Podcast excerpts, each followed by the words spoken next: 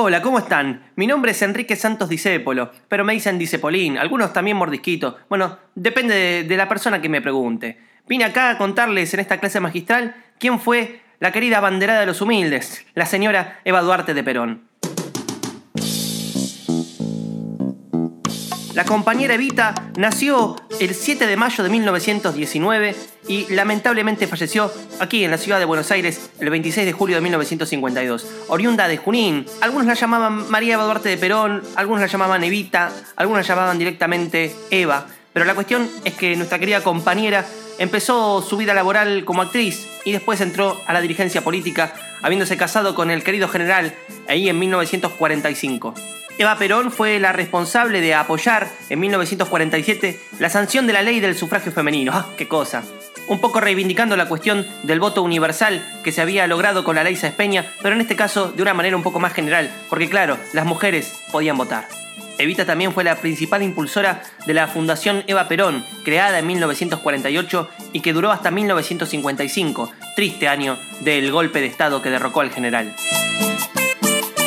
En la Fundación Eva Perón evita la responsable en líneas generales de dar asistencia social a un montón de gente, a un montón de grasitas, como ella le gustaba decir, que venían de diferentes partes del país para buscar consuelo, para buscar el apoyo que históricamente nunca se le había dado. La idea del peronismo que permitió el ascenso social de varias personas a una clase social que parecía en algún sentido vedada fue en algún punto el principal logro de la querida compañera Eva Duarte de Perón, ese costado progresista y de izquierda, reivindicado por los compañeros montoneros y diferentes agrupaciones de los queridos compañeros de izquierda, que volvieron a la figura de Eva un mito. El 31 de agosto de 1951 será recordado lamentablemente como el famoso día del renunciamiento de Evita, ese momento en el cual Evita declina la candidatura a vicepresidente. Dicen por ahí que el general le deslizó la idea de que básicamente no quería otro 17 de octubre, con esa enorme cantidad de personas que coreaban su nombre y pedían a gritos que Evita sea candidata. Lamentablemente la compañera fallece en 1952 víctima de un cáncer. Don't cry for me, Argentina. The truth is I never left you. Los gorilas, la parte más conservadora del país, logra un acto más de ignominia escribiendo en las calles cosas como viva el cáncer. ¡Ah, que lo parió! La importancia simbólica de la compañera Eva Perón trasciende cualquier tipo de rol político.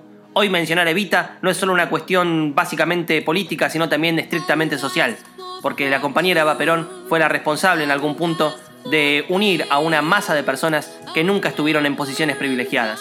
Eva Perón fue más que una persona, Eva Perón fue más que un mito, Eva Perón es un símbolo que aún en el día de hoy sigue activando nuestra forma de ver el mundo y sobre todo nuestra forma de comprender la justicia social, querido.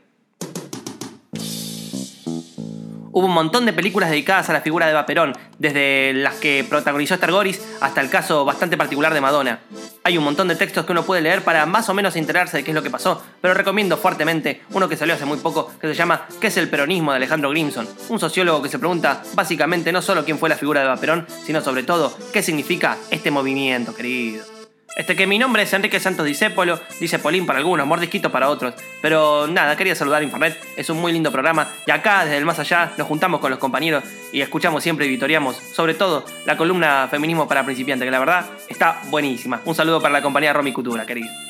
Bueno chicos, esto fue la clase magistral de Enrique Santos Disépolo sobre la compañera María Eva Duarte de Perón, la banderada de los humildes. Adiós mis grasitas, nos vemos después, che.